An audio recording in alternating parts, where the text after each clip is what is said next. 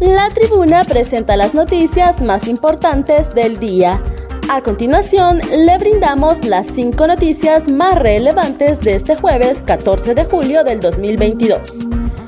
Trasciende video de la masacre donde murió el hijo del expresidente Lobo. Cámaras de seguridad de la zona captaron el momento en el que al menos cinco personas vestidas como agentes de la Fuerza Nacional Antimaras y Pandillas ejecutaron la masacre que dejó cuatro personas muertas en el Boulevard Morazán de Tegucigalpa. Las víctimas fueron identificadas como Said Lobo, hijo del exmandatario hondureño Porfirio Lobo Sosa, Luis Zelaya, sobrino del ex general Romeo Vázquez, Salomón Vázquez, sobrino del diputado Walter Chávez, y Norland Enrique Rodríguez, conductor de Said Lobo. Las imágenes revelan que el hecho ocurrió alrededor de las 2 de la mañana de este jueves en la salida de un centro comercial ubicado en el Boulevard Morazán. Ex primera dama Rosa Elena de Lobo dará último adiós a su hijo. La ex primera dama Rosa Elena Bonilla de Lobo salió la mañana de este jueves bajo un fuerte resguardo policial desde la cárcel de mujeres en Támara para acudir al velatorio y sepelio de su hijo Said Omar Lobo Bonilla, asesinado esta madrugada junto a tres jóvenes cuando salían de una discoteca ubicada en un centro comercial en el Boulevard Morazán en Tegucigalpa. La portavoz del Instituto Nacional Penitenciario, Digna Aguilar, confirmó que concedieron un permiso provisional a la ex primera dama de la Nación, Rosa Elena Bonilla, para dar el último adiós a su hijo Said Lobo, acribillado esta madrugada. Aguilar reveló que la ex primera dama se dio cuenta de lo sucedido con su hijo y ella misma presentó la solicitud al momento que a ella se le avisó de que su hijo había fallecido se dirigió hacia la directora del centro penitenciario para asistir al velatorio de su hijo y se le dio y se le dijo que no iba a haber ningún problema, solo que tenía que cumplir con la documentación que ya establece la ley.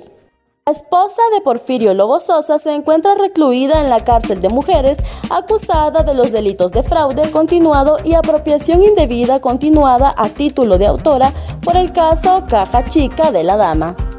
Estructuras criminales quieren crear caos, incertidumbre y un ambiente de inseguridad, dice la Secretaría de Seguridad. La Secretaría de Seguridad manifestó en conferencia de prensa que estructuras criminales tienen ya una planificación para crear caos, incertidumbre y un ambiente de, inseguridad en el país. Información de unidades de inteligencia nos indican que hay intenciones de colaboradores de estructuras criminales que tienen ya una planificación para crear caos, incertidumbre y un ambiente de inseguridad. Cita el documento de la Secretaría de Estado en el despacho de seguridad. Lo anterior se dijo luego de la masacre ocurrida este jueves en un edificio comercial en el Boulevard Morazán de la capital hondureña, donde fallecieron cuatro jóvenes. Presidente Xiomara Castro se solidariza con familiares de los cuatro jóvenes asesinados.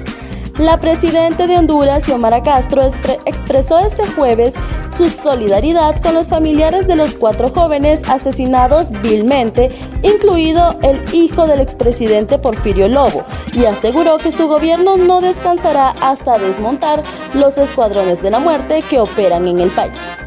La Secretaría de Seguridad de Honduras informó que equipos especiales de la Policía Nacional realizan operaciones exhaustivas para esclarecer el crimen múltiple el que uno de los agresores resultó herido de bala. Fuerza Nacional Antimaras y Pandillas niega participación de sus miembros en masacre del Boulevard Morazán. El portavoz de la Fuerza Nacional Antimaras y Pandillas, Jester Fernández, negó la participación de miembros de la institución en la masacre ocurrida la madrugada de este jueves en las afueras de una discoteca ubicada en el Boulevard Morazán de Tegucigalpa. Las personas que perpetraron la masacre andaban indumentaria similar a la nuestra, pero nosotros contamos con nuestro chaleco de otro color, estilo y modelo, aclaró. En el video se logra apreciar armas de uso prohibido que los cuerpos de seguridad estamos limitados a usarlas porque no son armas que están en los tratados internacionales de derechos humanos. Las armas de los cuerpos policiales de nuestro país son semiautomáticas y las utilizadas posiblemente sean R15. Explicó. Estas personas no es la primera vez que hacen esto, tienen un nivel de entrenamiento bastante eficaz. Tal vez para este plan se tardaron meses, días o semanas. De acuerdo a la inteligencia que tienen, los antisociales usan indumentaria similar a las fuerzas del orden para perpetrar este tipo de crímenes. Señaló, la indumentaria se va a, mandar a hacer con empresas internacionales para que los antisociales no sigan clonando los uniformes de los órganos de inteligencia. Para conocer más detalles ingresa a nuestra página web www.latribuna.hn y síguenos en nuestras redes sociales. Estas fueron las cinco noticias más importantes de hoy jueves 14 de julio del 2022. Muchas gracias por su atención.